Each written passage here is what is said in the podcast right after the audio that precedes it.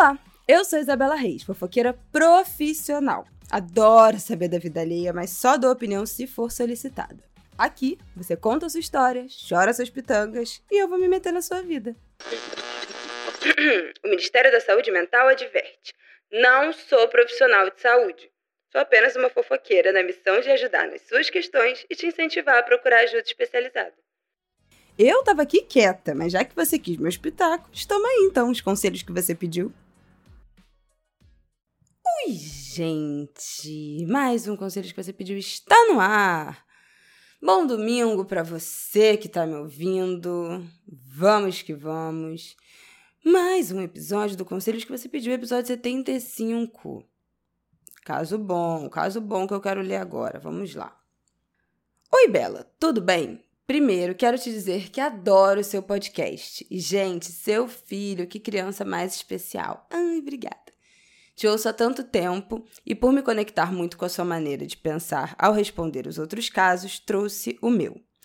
Venho de uma família super humilde, mas meu pai, um homem corajoso que queria algo mais para ele e para a família, saiu do interior e veio para São Paulo atrás desse sonho que deu certo. Ele conseguiu nos dar condições de cursarmos uma faculdade. Eu fui a primeira da família a me formar e hoje eu trabalho em uma multinacional e tenho tudo aquilo que preciso financeiramente falando: casa, carro e estabilidade financeira. Venho de um divórcio conturbado após oito anos de relacionamento e há três anos namoro o fulaninho de tal. Ele é arrimo de família. Deixa eu explicar o que é um parêntese para explicar o que é arrimo de família. Geralmente, a pessoa que sustenta a família, sabe? Tipo, o, o filho que sustenta os pais, ou que pelo menos ajuda os pais financeiramente. Ele é arrimo de família, perdeu o pai cedo de forma traumática e desde então ele é o homem da casa. A mãe vive para cuidar dele e aos 40 anos ele ainda mora lá. Temos uma relação muito gostosa, os mesmos gostos, sonhos e sinto que a mesma vontade de estar juntos. Ano passado dei um ultimato sobre a nossa relação. Queria um norte, até porque já tenho 41 anos, quero ter filhos e uma vida a dois. Discutimos muito e ficou decidido que ao final de 2024 estaríamos juntos. Porém, recentemente ele trouxe uma necessidade de morar sozinho, de viver essa experiência. Eu estranhei muito em um primeiro momento, mas não fui contra. Acho até que ajudaria na vida que queremos no futuro. E sendo assim, até visitei apartamentos com ele, mas confesso que, com um, que um desconforto sempre me acompanhou. O ponto é: nenhum apartamento serve. Ou é a distância da casa da mãe, ou a cozinha é pequena, ou o prédio é velho, sempre tem um si na escolha que acaba empurrando. E eu penso que, quanto mais ele demorar a viver esse momento que ele tanto diz precisar, mais para frente os planos de estarmos juntos vão sendo julgados.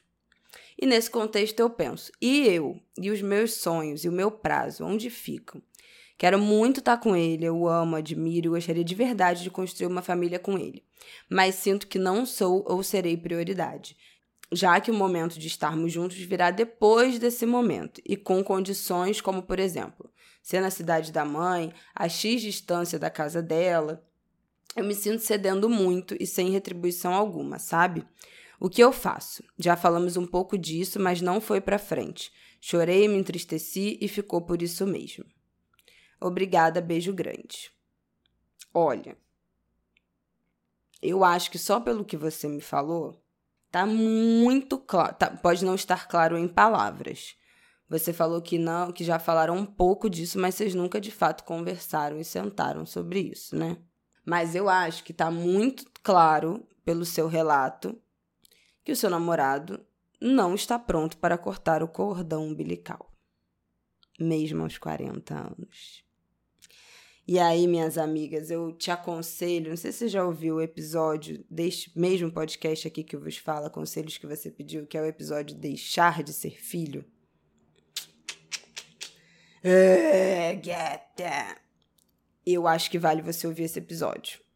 Porque eu acho que o seu namorado ainda não conseguiu cortar esse cordão umbilical de deixar de ser só filho da mãe dele para passar a ser um homem adulto, independente, que está querendo construir uma vida ao lado de sua namorada e ser pai, enfim. eu acho que ele não não viveu essa experiência e não parece estar pronto para vivê-la. E mais, na verdade, antes do ir, mais, eu acho que tem, além disso, né, além de uma parte emocional, de mudança desse papel, de sair desse papel de filho para o papel de homem, para o papel de marido, né, para o papel de homem independente, eu acho que tem uma questão importante, né, que você falou, que ele é um homem preto, que é quem sustenta a família, que é quem sustenta a mãe. E em geral, né, as famílias pretas, por conta dessa dificuldade de ascensão social de muitas gerações, carregam essas responsabilidades. Não é o primeiro caso que eu recebo que tem esse relato. É muito comum aqui pelos e-mails de várias pessoas que são as primeiras gerações da família que conseguem ascender um pouco, que conseguem terminar uma faculdade, ficam culpadas de fazer uma viagem, de comprar uma coisa um pouco mais cara, de comprar um carro, de se mudar para um lugar melhor, porque não pode fazer o mesmo movimento para a família inteira.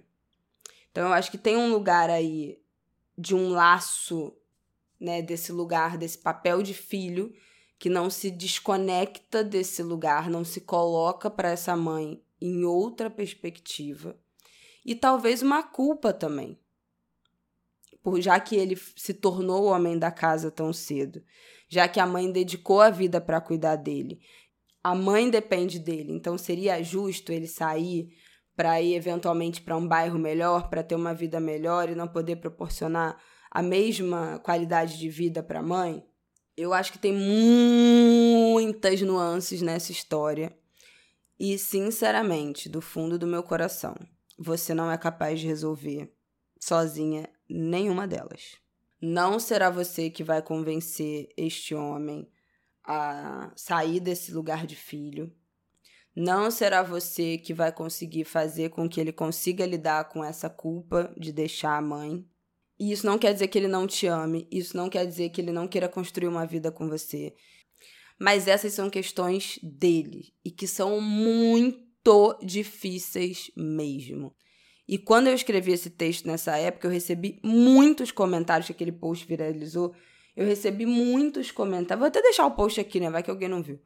Muitos comentários de pessoas falando: ah, agora aos 40 e tantos anos, agora aos 50 e tantos anos que eu tô vivendo isso, tá sendo muito difícil, já com os meus pais idosos.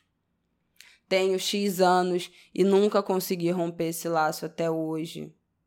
É muito difícil, gente. E é aquele tipo de situação que eu volto naquela frase: tem porta que só abre pelo lado de dentro. E eu acho que dentro do seu relato, tentando ver os caminhos em que, a, em que essa história, em que, ele, em que por onde ele caminhou com essa história, eu acho que tem muitas coisas misturadas, sabe? Essa dificuldade dele cortar essa, esse, esse, esse de, de sair desse papel de filho.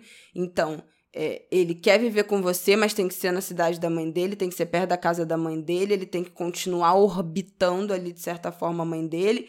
E qual é o limite disso ser uma necessidade? Porque, sei lá, a mãe é idosa, ela é sozinha, ele tem que estar tá perto, ou uma dependência né, emocional aí dessa relação.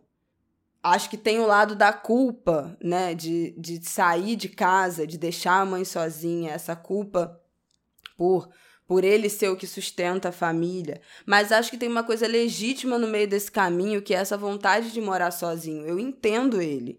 E isso pode não ter nada a ver nem com a história da mãe e nem com um medo ou uma desistência de morar com você. Mas eu, por exemplo, eu sempre tive o sonho de morar sozinha. Eu sempre quis, na, no, na minha idealização, sair da casa da minha mãe, morar sozinha, morar completamente sozinha, e aí só depois de um tempo ir morar com um namorado, e aí só depois de um tempo ter filho.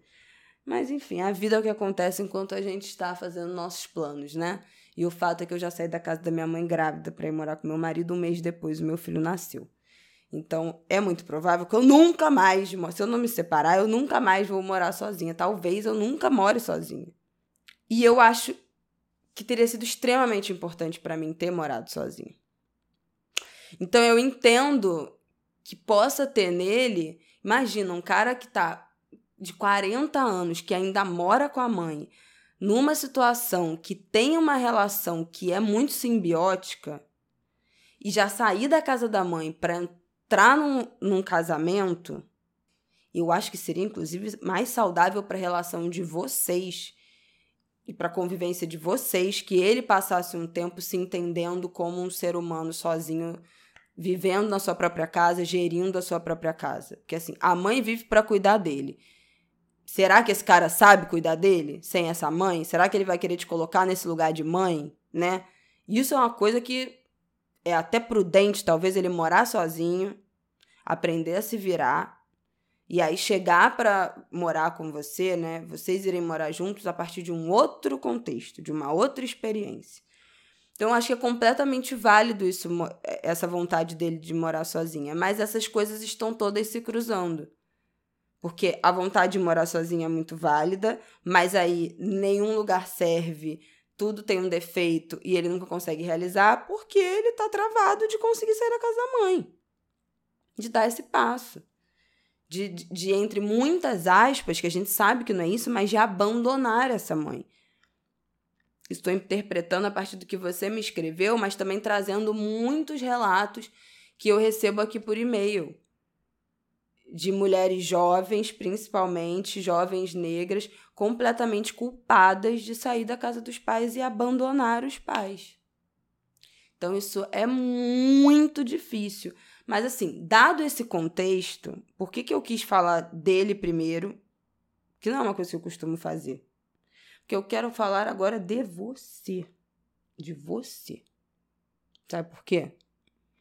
Porque, como eu disse lá no início, eu não acho que tem absolutamente nada nessa história que você vá conseguir resolver sozinho. Você não é capaz de fazer com que ele rompa esse laço com a mãe. Você não é capaz de fazer com que ele é, não deixe de sentir essa culpa. Esse é um processo dele. Idealmente, o melhor dos mundos seria ele procurar uma terapia para começar a desenroscar esse nó, né? Porque essa é uma porta que ele vai ter que abrir de dentro.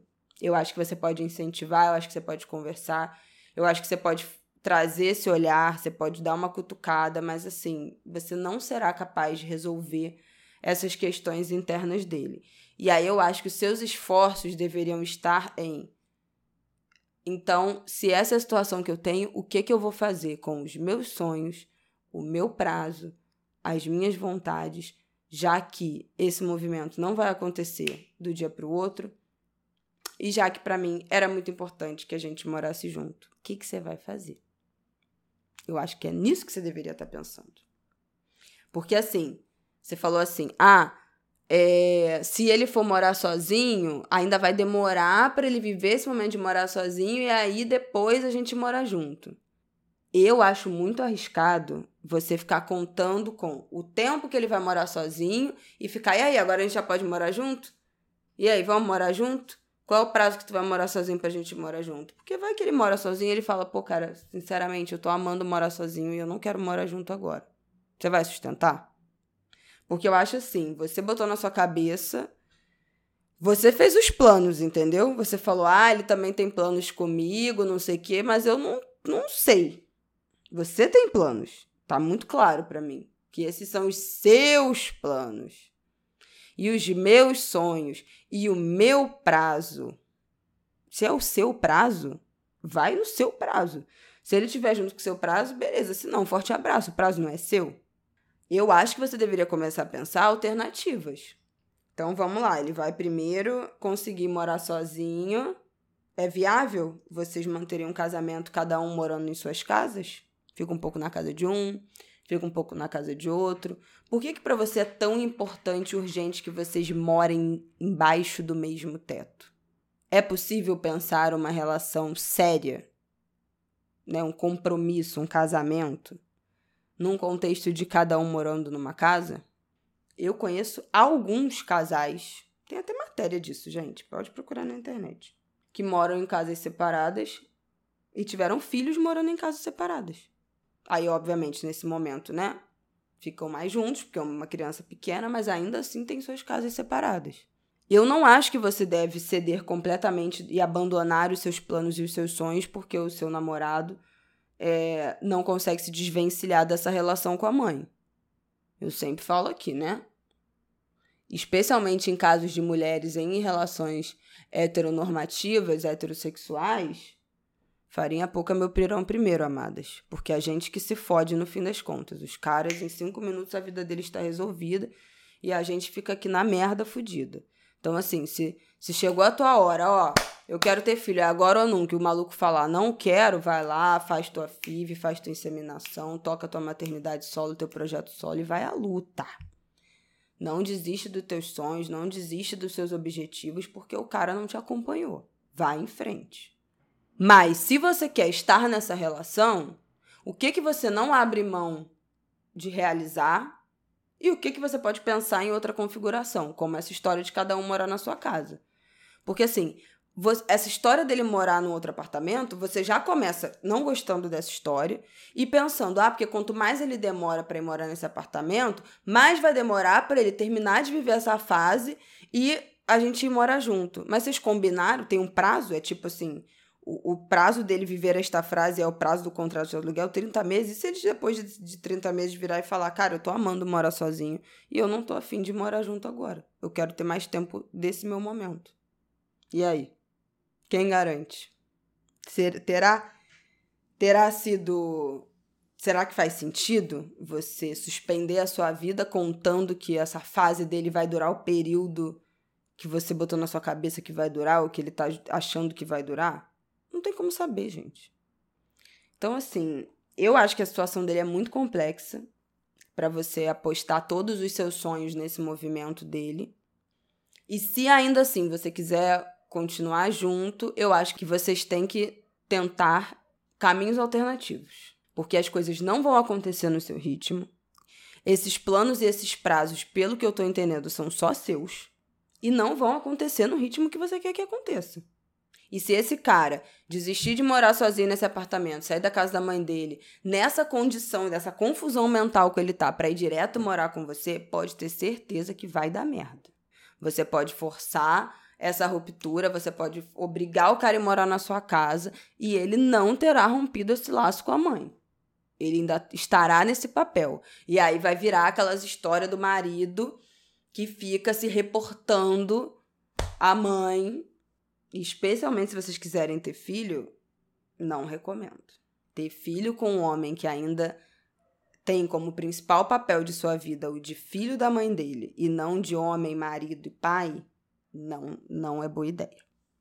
Vai lá ouvir o episódio, deixando de ser filho. Então, assim, eu acho que você deveria olhar sobre a sua decisão.